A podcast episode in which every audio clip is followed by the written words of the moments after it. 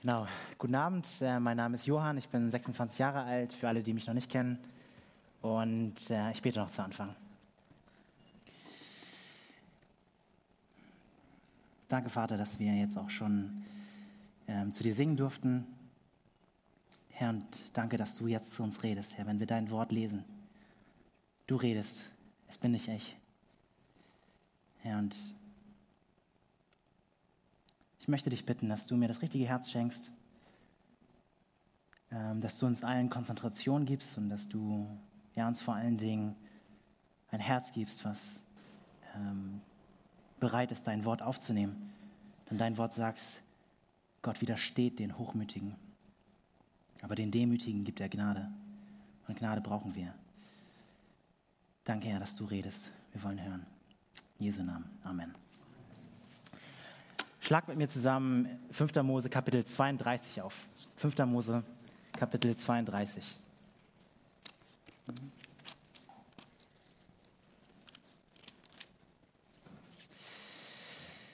Das wird jetzt die vorletzte Predigt in unserer Mose-Reihe sein, also dürft ihr gespannt sein. Genau, 5. Mose 32.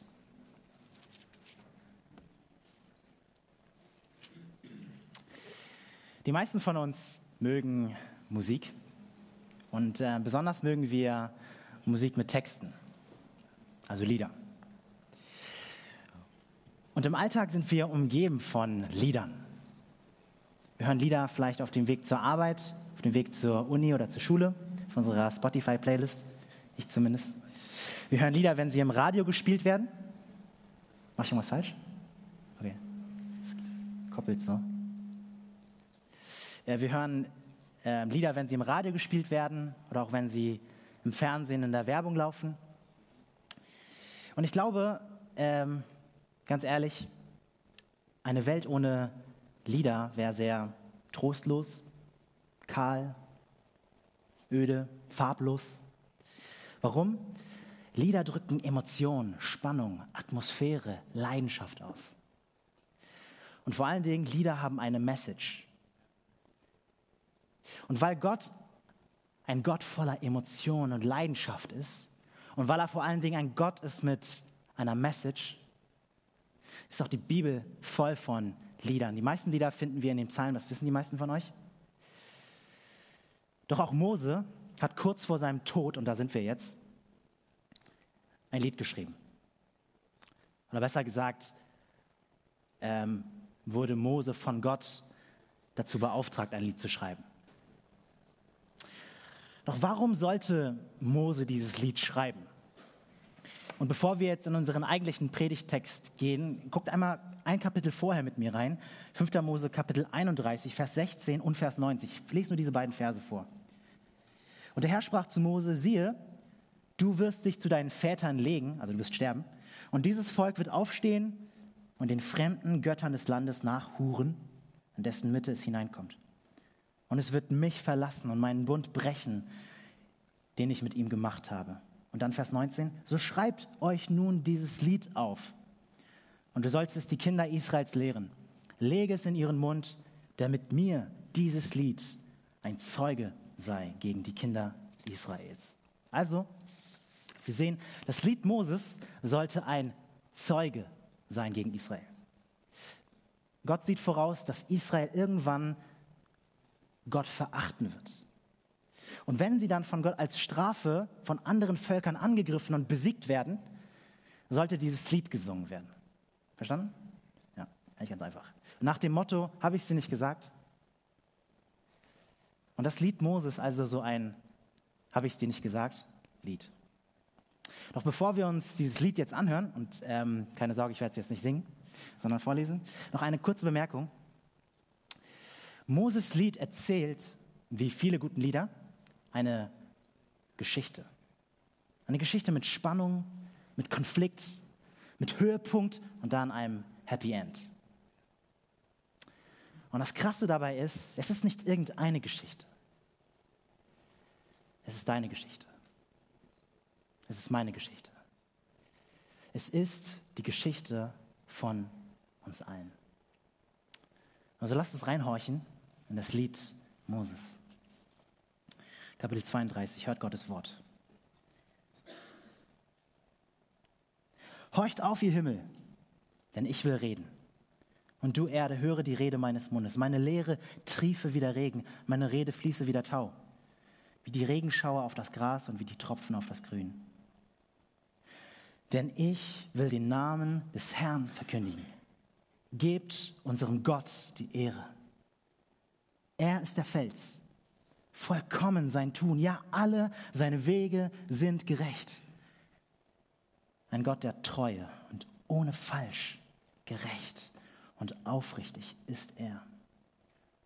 Gegen ihn haben verderblich gehandelt, die nicht seine Kinder sind, sondern Schandflecken, ein verkehrtes und verdrehtes Geschlecht. Dankst du so dem Herrn, törichtes und unweises Volk? Ist er nicht dein Vater, dem du gehörst? Ist er es nicht, der dich gemacht und bereitet hat? Denke an die Tage der Vorzeit. Achte auf die Jahre der vorhergehenden Geschlechter. Frag deinen Vater, der wird dir es verkündigen. Deine Alten, die werden dir es sagen als der Allerhöchste den Heiden ihr, Erde, ihr Erbe austeilte, als er die Menschenkinder voneinander schied, da setzte er die Grenzen der Völker fest nach der Zahl der Kinder Israels. Denn das Teil des Herrn ist sein Volk. Jakob ist das Los seines Erbteils.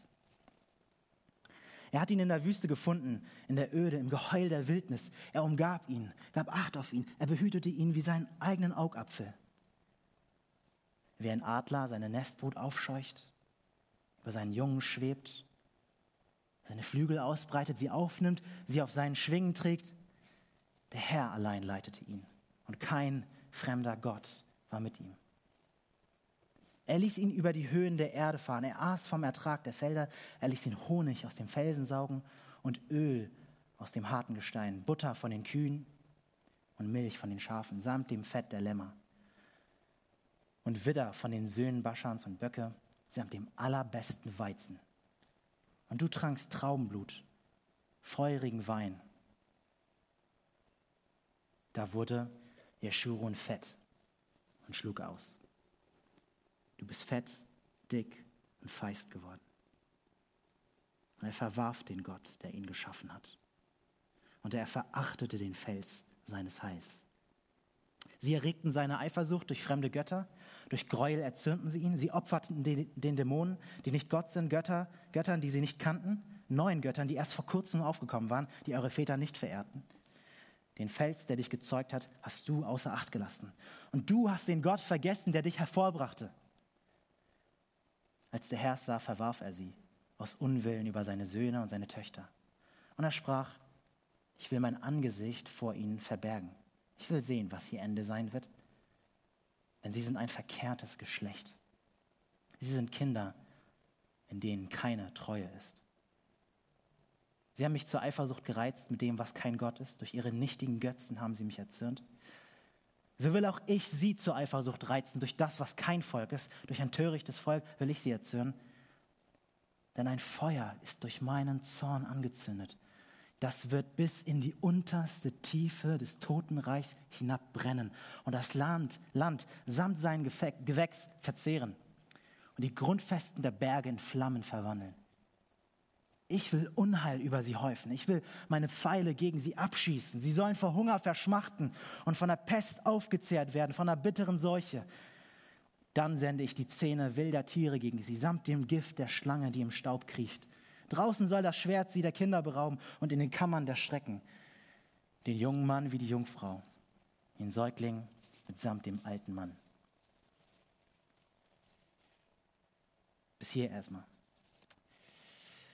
Moses Lied quillt über von Bildern und Emotionen und hat gleichzeitig, ich denke, das haben wir gemerkt, hat gleichzeitig eine Schärfe und eine Direktheit, die mitten ins Herz treffen. Doch eins nach dem anderen. Lass uns erstmal fragen, Stück für Stück, worum geht es bei dem Lied eigentlich, was, was äh, Mose hier singt? Und die ersten Verse uns, geben uns direkt das Thema vor. Vers 3 bis 4, ich lese es nochmal. Denn ich will den Namen des Herrn verkünden. Schaut rein, Vers 3. Gebt unserem Gott die Ehre. Vers 4. Er ist der Fels. Vollkommen ist sein Tun. Ja, alle seine Wege sind gerecht. Ein Gott, der treu und ohne Falsch, gerecht und aufrichtig ist er. Also was Mose uns hier zusingt, ist, gib Gott die Ehre. Lass ihn ganz oben sein. Gib ihm den höchsten Platz in deinem Leben. Warum? Er ist der Fels. Und das Wort Fels, das ist interessant, wird zum allerersten Mal hier in der Bibel als Name für Gott verwendet. Und nicht nur einmal, nicht nur zweimal, nicht nur dreimal, sondern insgesamt sechsmal im Verlauf des gesamten Liedes wird Gott der Fels genannt. Warum? Vers 4, ein Gott der Treue, ohne Falsch, gerecht und aufrichtig ist er. Mit anderen Worten, Gottes Treue ist wie ein Fels. Beständig, zuverlässig, unkaputtbar, stabil, glaubwürdig und absolut vertrauenswürdig. Und das ist das Thema. Doch was heißt es, dass Gott treu ist wie ein Fels? Wem gegenüber ist er treu? Worin zeigt sich seine Treue? Ich habe uns heute drei Punkte mitgebracht. Nummer eins, Gottes Treue zeigt sich erstens in seiner Güte zu uns.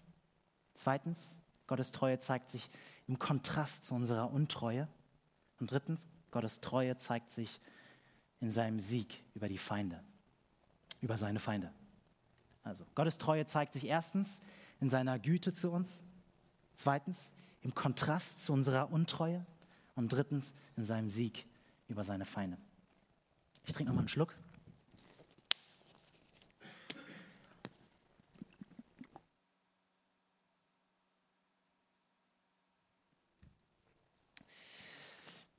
Mose beginnt sein Lied mit einem paradiesischen Anfang. In den ersten Strophen in Moses Lied handeln von Gottes Güte zu seinem Volk. Und seine Güte zu Israel zeigt sich in drei Dingen. In seinem Schutz, in seiner Fürsorge und in seiner Versorgung. Nummer eins, sein Schutz. Vers 10, lass mal kurz reinschauen. Ist jetzt ein bisschen Bibelarbeit, aber es ist, glaube ich, gut. Vers 10. Er hat, ihn in, er hat ihn in der Wüste gefunden, also Gott hat Israel in der Wüste gefunden. In der Öde, im Geheul der Wildnis. Er umgab ihn, gab Acht auf ihn. Er behütete ihn wie sein Augapfel.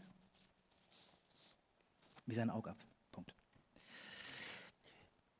Unser Augapfel, das ist das Bild, was er hier benutzt. Unser Augapfel ist ein sehr wichtiges Körperteil für uns. In unserem Auge sehen wir die Umwelt, und wenn Schmutz oder Staub in unser Auge reinkommt, dann, ja, dann macht uns das verrückt. Israel wie war, war wie Gottes eigener Augapfel. Er hat extrem gut auf, Israel aufgepasst und sein Volk vor Schaden bewahrt, so wie wir unsere Augen vor Schaden und Verletzungen schützen. Gottes Güte zeigt sich in seinem Schutz. Zweitens, seine Fürsorge, Vers 11. Schaut rein wie ein Adler seine Nestbrut aufscheucht, über seinen Jungen schwebt, seine Flügel ausbreitet, sie aufnimmt, sie auf seinen Schwingen trägt. Also Gott vergleicht sich hier mit einer Adlermutter. Ich kenne mich zwar äh, nicht ganz so gut mit Vögeln aus, aber ich denke, wir können uns alle gut vorstellen, was Gott uns mit diesem Bild sagen will. Die kleinen Adlerjungen im Nest der Mutter, die werden auf sich allein gestellt, komplett verloren, ähm, nicht überlebensfähig. Sie werden den Feinden der freien Wildbahn ähm, schutzlos ausgeliefert. Doch da ist diese Adlermutter, die ihre Flügel schützend äh, über ihre Jungen hält. Und dann nimmt sie, die, nimmt sie ihre Jungen auf die Flügel, fliegt mit ihnen in die Höhe und bringt ihnen das Fliegen bei. Und das ist das Bild, was hier gebraucht wird. Fürsorge. Aber Gott zeigt, nicht nur, ähm, zeigt seine Güte nicht nur in seinem Schutz, in seiner Fürsorge, sondern auch drittens in seiner Versorgung. Vers 13. Er ließ ihn über die Höhen der Erde fahren und er aß vom Ertrag der Felder. Er ließ ihn Honig aus den Felsen saugen und Öl aus dem harten Gestein, Butter von den Kühen und Milch von den Schafen, samt dem Fett der Lämmer und Widder von den Söhnen Baschans und Böcke, samt dem allerbesten Weizen. Und du trankst Traubenblut feurigen Wein. Ohne Essen kein Überleben. Wir alle kennen das Gefühl von bohrenden Hunger. Wir wissen, wie sich das anfühlt, wie schwach wir sind, wenn wir kein Essen haben. Aber Gott versorgt. Gott hat versorgt. Und Gott gab sein Volk nicht einfach nur so ein bisschen Standardessen, trockenes Brot und Schluck Wasser dazu, sondern Gott gab seinem Volk ähm, Honig, heißt es hier, Öl, Milch, Fett, allerbesten Weizen, Traubenblut, feurigen Wein. Für uns klingt das vielleicht nach nicht so viel, Leute. Wir können damit vielleicht nicht so viel anfangen. Ja? Aber für die damalige Kultur war das luxuriöses und gutes und teures Essen. Und ich denke einfach, um das mal zusammenzufassen, dass diese Bilder auch auf uns zu treffen. Dass wir uns auch damit mal identifizieren können, ruhig. Dass wir einmal heute Abend darüber nachdenken, was Gott uns alles Gutes getan hat. Gott ist gut. Und das zeigt sich ganz praktisch. Denk heute einmal nicht darüber nach, was du nicht hast, sondern lasst uns heute einfach mal darüber nachdenken, was wir haben, was dir Gott geschenkt hat.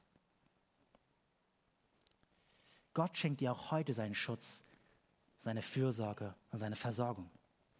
Er hat uns das Leben geschenkt, unser Herz schlägt. Die meisten von uns haben keine Schmerzen. Wir hören, wir sehen.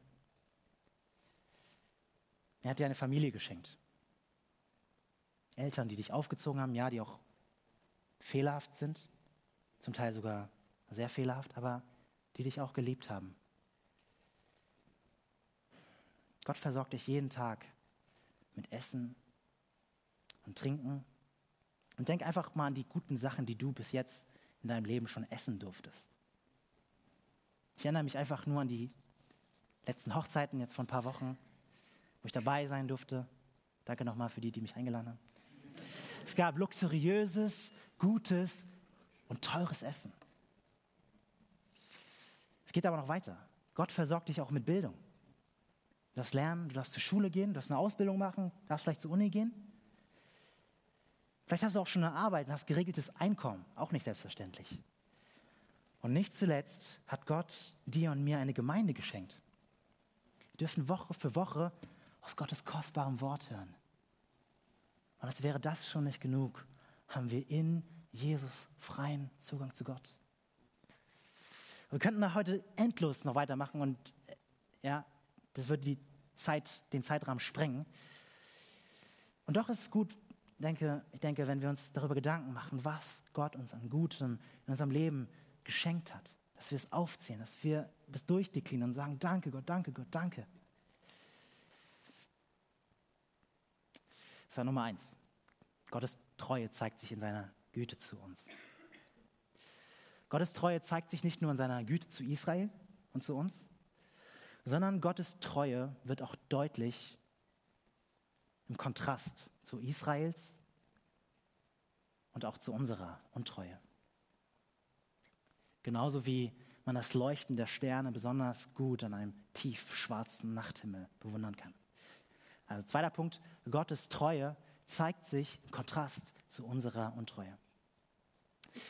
nachdem Mose uns jetzt in den ersten Versen ein wunderschönes Bild von Gottes Liebe und Gottes Treue und Gottes Großherzigkeit gemalt hat, wird das Bild, was Mose malt, auf einmal rabenschwarz. Die ganze Atmosphäre ändert sich. Das Lied wird auf einmal schrill und schräg und ah. Denn Israel reagiert nicht mit Dank, sondern mit Untreue. Vers 15. Da wurde Jeschurun fett und schlug aus. Du bist fett, dick und feist geworden. Und er, er verwarf den Gott, der ihn geschaffen hat, und er verachtete den Fels seines Heils. Hier wird Israel mit einem fetten Ochsen verglichen. Ja, stellt euch diesen fetten Ochsen vor, der komplett widerspenstig geworden ist und mit seinen Hinterbeinen nach seinem Herrn ausschlägt. Doch warum wird Israel hier Jeschurun genannt? Jeschurun heißt der Aufrichtige.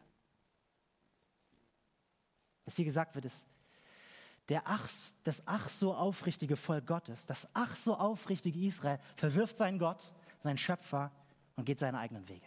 Merkt ihr die Ironie, die hier mitschwingt in diesen Versen? Und nicht nur an dieser Stelle, sondern das gesamte Lied Im gesamten Lied wird Israel für seine Untreue angeklagt. Vers 5 und Vers 6 nochmal exemplarisch. Gegen ihn haben verderblich gehandelt, die nicht seine Kinder sind, sondern Schandflecken. Ein verkehrtes und verdrehtes Geschlecht. Dankst du so dem Herrn, du törichtes und unweises Volk? Ist er nicht dein Vater, dem du gehörst? Ist er es nicht, der dich gemacht hat, gemacht und bereitet hat? Was wir hier raushören können, ist, dass Gott sich total aufregt über diesen beispiellosen Skandal, den Israel hier anrichtet. Was macht ihr da?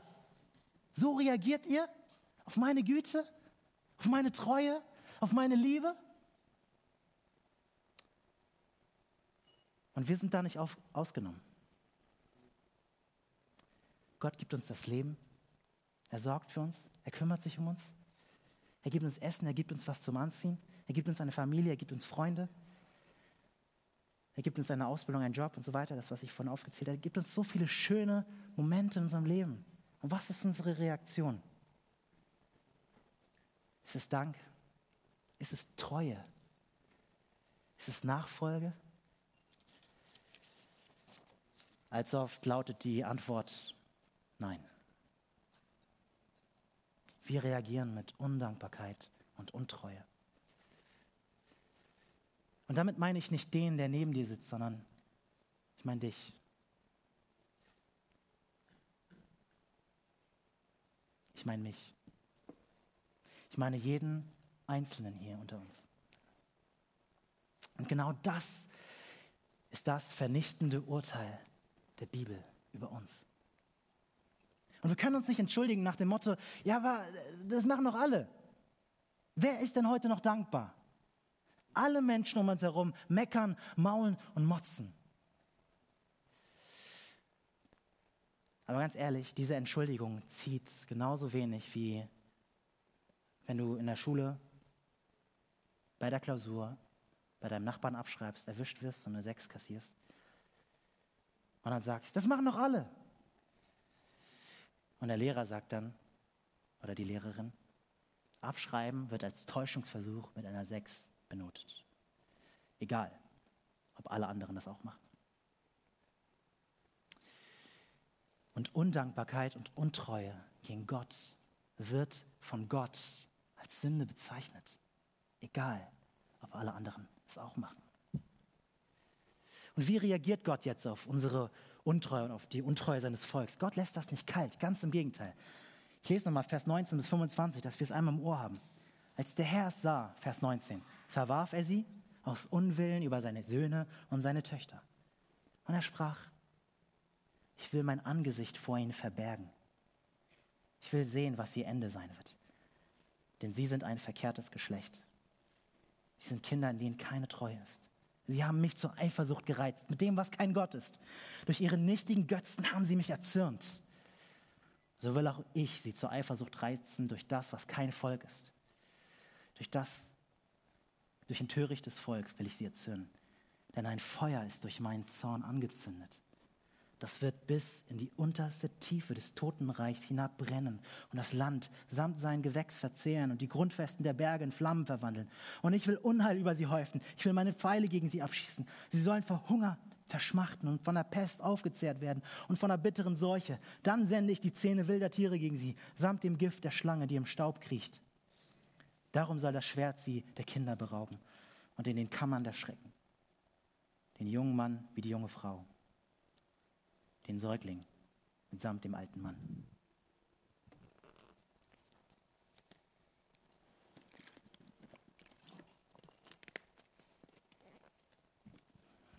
Undankbarkeit und Untreue und Sünde lassen Gott nicht kalt.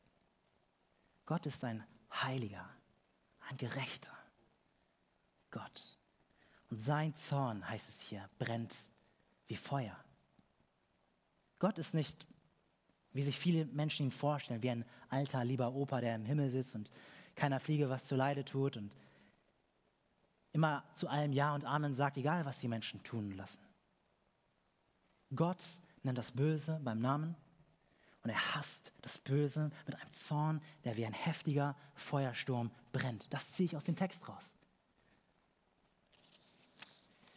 Und noch sehen wir seinen Zorn nicht in seiner, in seiner Fülle. Doch lasst mich uns eines sagen. Eines Tages wird sein Zorn entbrennen wie Feuer und allem Bösen ein Ende setzen. Aber schon jetzt bekommen wir eine Ahnung von, von Gottes Zorn, wenn wir einfach nur mit offenen Augen durch die Welt gehen. Warum gibt es Krankheit und Leid und Tod auf dieser Welt? Warum gibt es Naturkatastrophen? Warum gibt es so viel Schmerz in dieser Welt? Antwort, Gott verbirgt im Zorn sein Angesicht. Gott ist das Leben. Gott ist das Leben. Und ist es da verwunderlich, dass es den Tod gibt, wenn er sich von uns abwendet? Überrascht es uns, dass es dunkel wird, wenn wir das Licht ausknipsen? Und überrascht es uns, wenn es im Winter kalt wird, wenn wir die Heizung ausdrehen?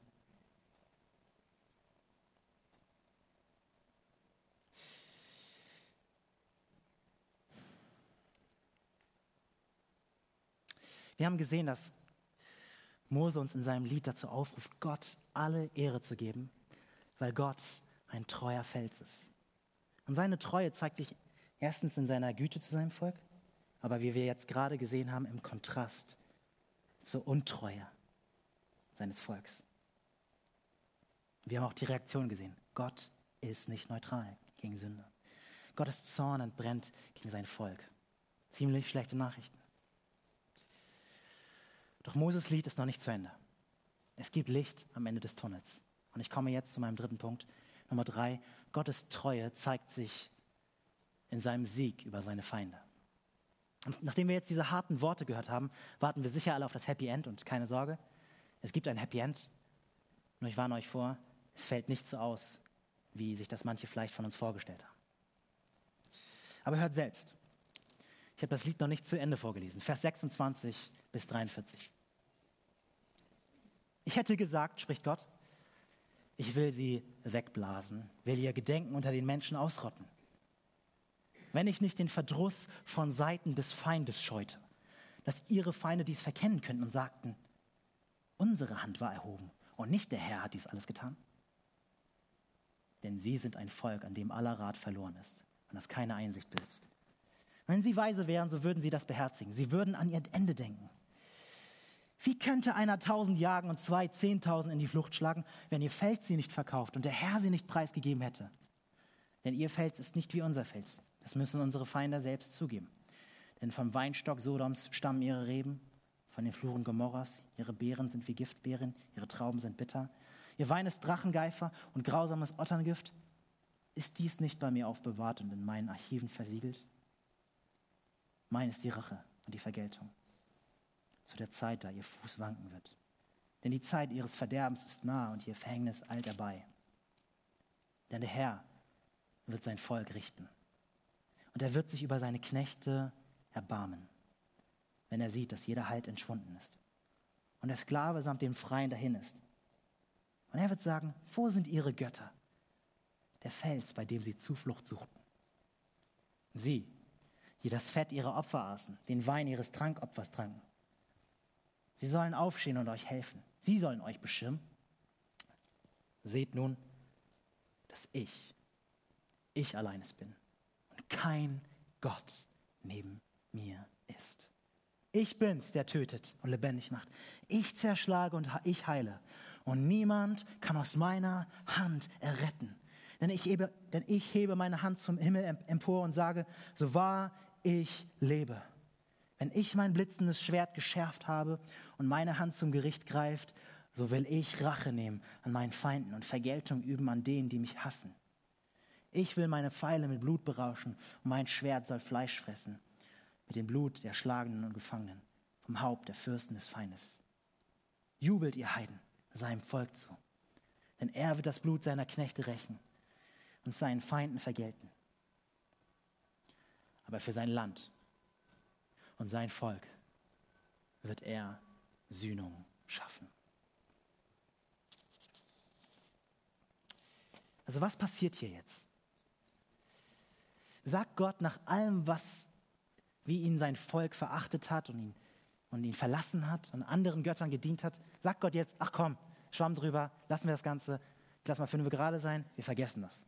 Nein, er sagt in Vers 26, ich hätte Israel beinahe ausgerottet. Doch er tut es nicht. Warum nicht? Vers 27.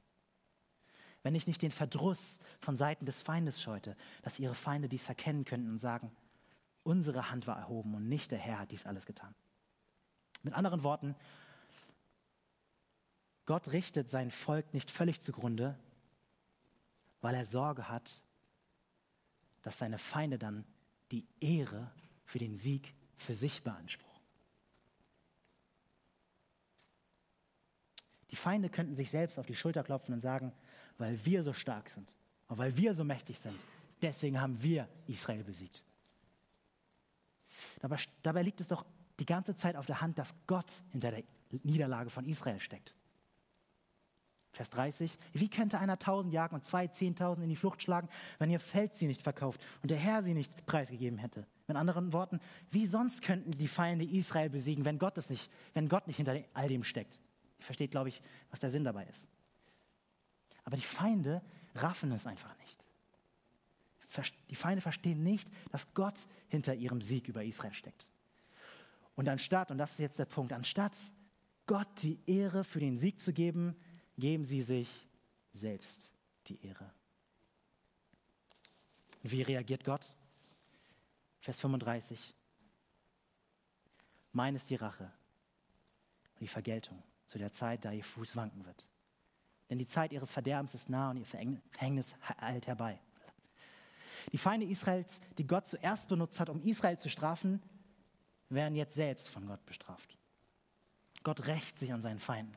Und das Wort Rache und Vergeltung kommt in diesem ganzen Abschnitt, den ich gerade vorgelesen, vorgelesen habe, insgesamt dreimal vor. Ich glaube, da ist, Gott, Gott will da einen Punkt machen. Hört euch nochmal Vers 41 an. Wenn ich mein blitzendes Schwert geschärft habe und meine Hand zum Gericht greife, so will ich Rache nehmen an meinen Feinden und Vergeltung üben an denen, die mich hassen. Warum redet Gott solche harten Worte? Doch wenn ich sowas in der Öffentlichkeit vorlesen würde, dann würden alle sagen, da haben wir es doch. Gott ist ein blutrünstiger und grausamer Gott. Er kennt keine Gnade. Er macht sie alle platt. Das ist ein Skandal. Würde wahrscheinlich in den Medien stehen.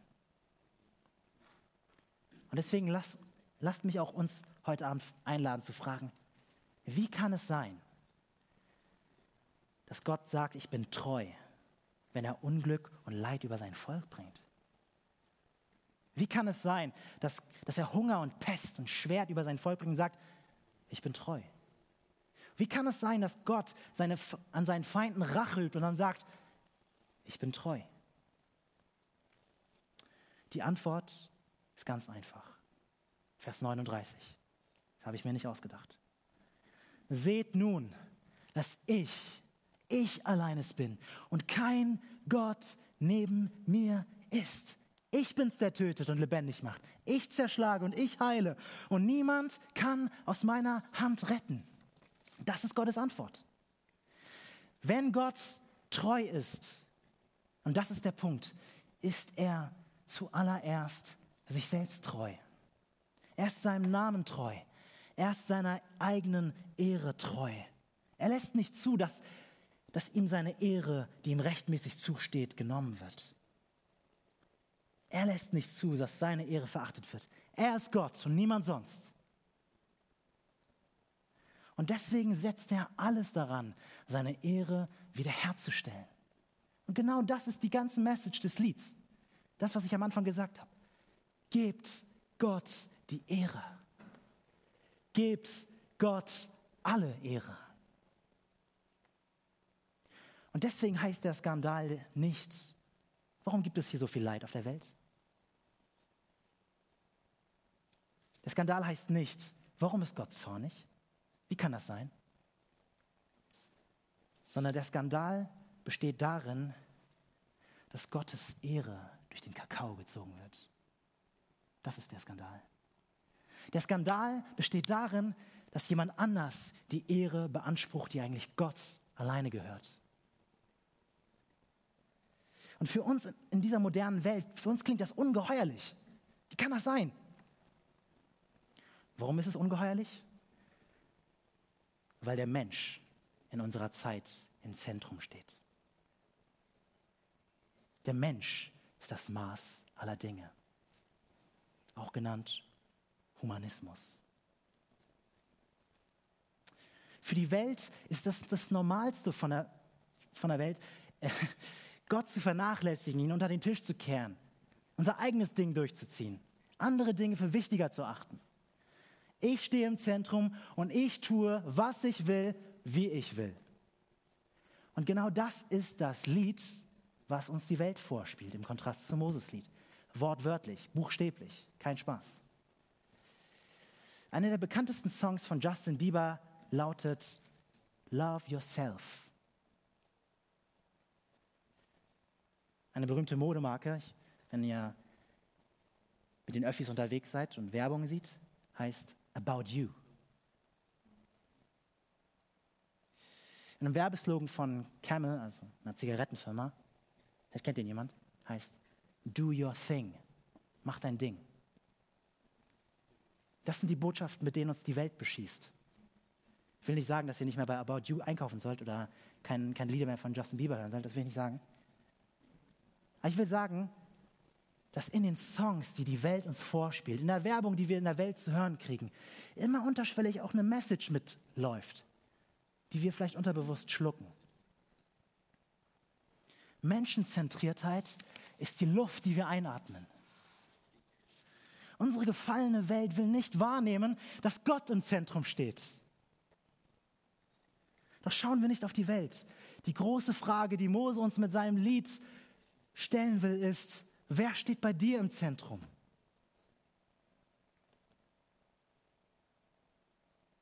Und das muss ich mich auch fragen. Das ist die Frage, die ich mir Tag für Tag stellen muss.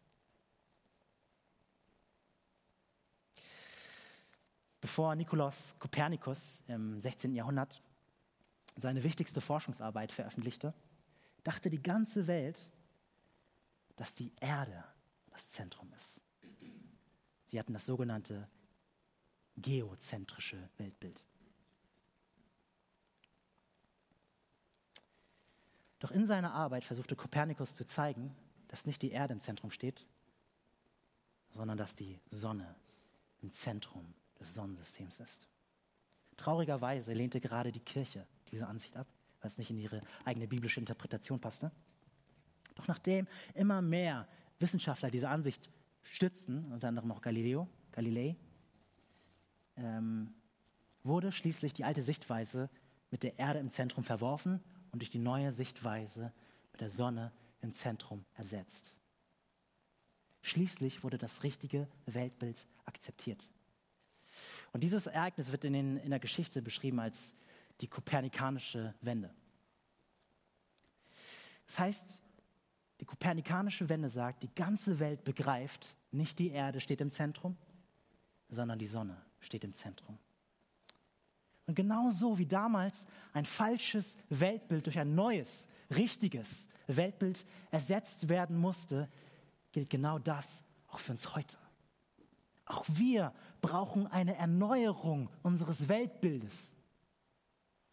Auch wir brauchen eine kopernikanische Wende. Wir müssen verstehen, dass nicht der Mensch im Zentrum steht, sondern dass Gott das Zentrum und der Dreh- und Angelpunkt dieses Universums ist. Er ist Gott und wir nicht. Er entscheidet über Leben und Tod, er regiert und ihm gebührt alle Ehre. Wir sagen das so häufig. Lasst uns Gott groß machen. Lasst uns ihm alle Ehre geben. Doch das Lied Mose zeigt uns, dass das ganz schön gegen unser Ego und ganz schön gegen unseren Stolz gehen kann. Und deswegen lasst uns das nicht zu einer Floskel verkommen, sondern lasst uns wirklich meinen, das, was wir sagen.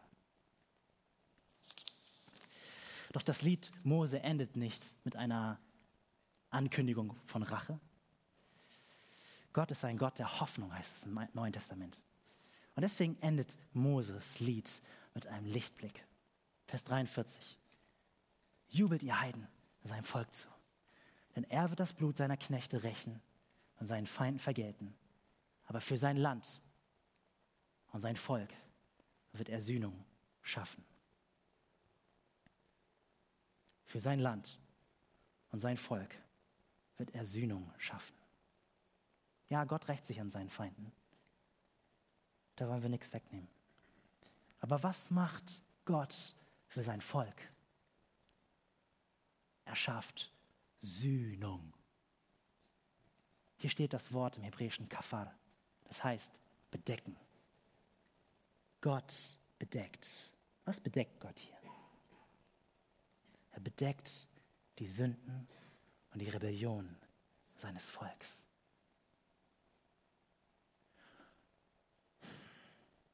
Und er bedeckt nicht nur die Sünden seines Volks Israel, er bedeckt auch deine und meine, unser aller Sünden.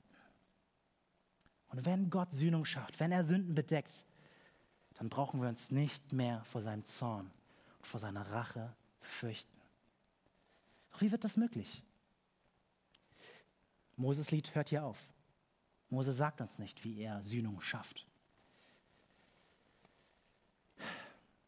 Aber wir kennen das Geheimnis.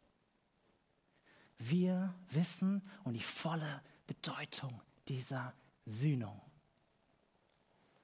Es ist Jesus.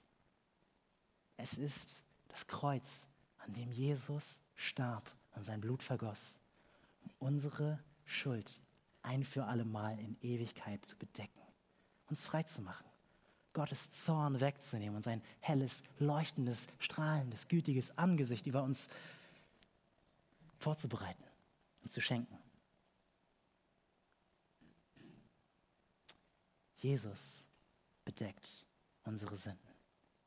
Er starb für dich, für mich. Er ist die Sühnung.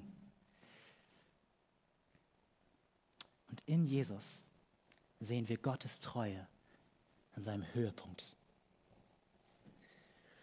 Gottes Treue ist einfach nicht, nicht einfach nur Gefasel, nicht einfach nur Talk, Talk, Talk, sondern Gottes Treue ist Action.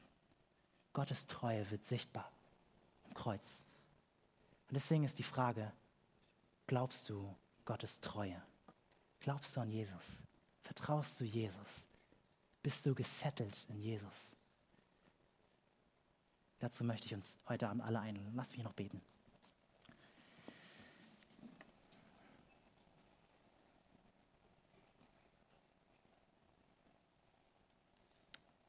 Vater, danke für dein Wort. Danke, dass du dich selbst groß machst und ähm, wir sehen dürfen, dass du wirklich das helle, leuchtende Zentrum des gesamten Universums, unseres, unseres ganzen Lebens bist. Bitte verherrliche du dich, zeig uns deine Treue, die Treue zu deinem eigenen Namen, die Treue zu deiner eigenen Ehre, die Treue zu uns, wenn wir dir glauben und dir vertrauen. Bitte hilf, dass wir wirklich dort ermutigt und erbaut sind, wo wir das brauchen, wo wir niedergeschlagen sind.